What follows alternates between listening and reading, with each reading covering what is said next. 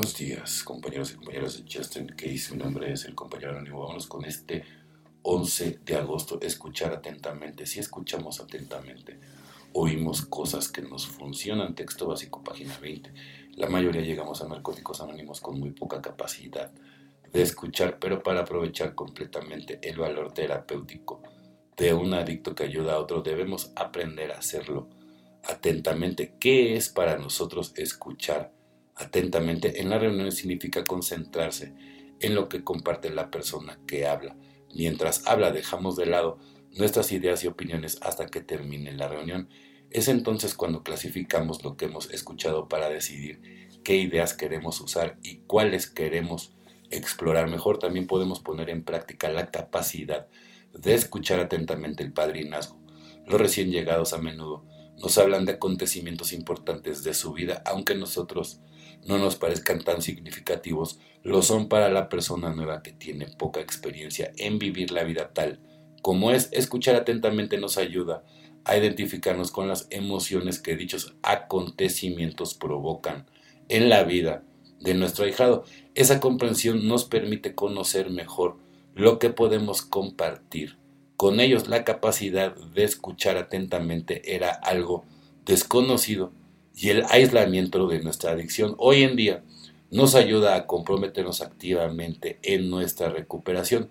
Si escuchamos atentamente recibimos todo lo que NA nos ofrece y compartimos íntegramente con los demás el amor y los cuidados recibidos. Solo por hoy me esforzaré por ser un oyente atento, escucharé con atención cuando compartan los demás y cuando comparta yo con ellos, muy importante, ¿no? Y, a veces tu testimonio puede salvarle la vida a un compañero, a una compañera, ¿no? Qué belleza.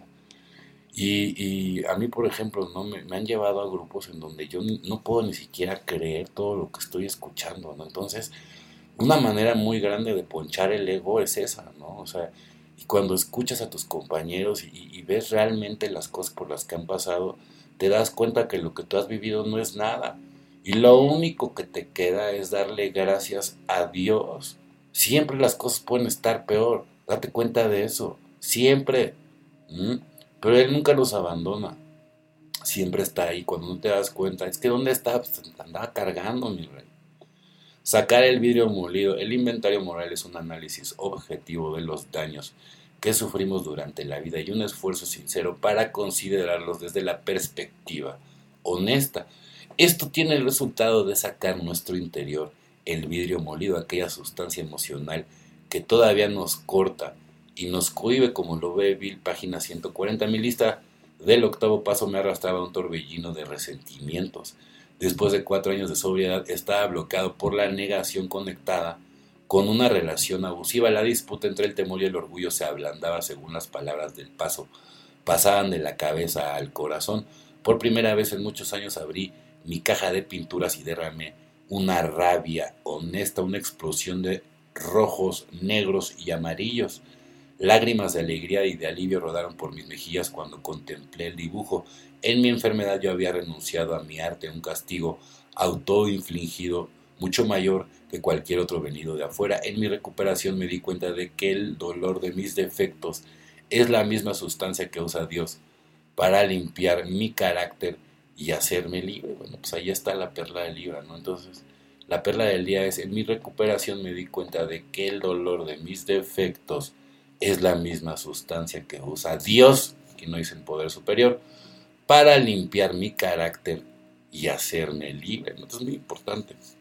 Cuando haces la lista del octavo paso, ¿no? O sea, pues hacerlo también de, de, la manera más honesta, porque yo te lo he dicho muchas veces, no hay más tonto que el que se hace tonto a sí mismo.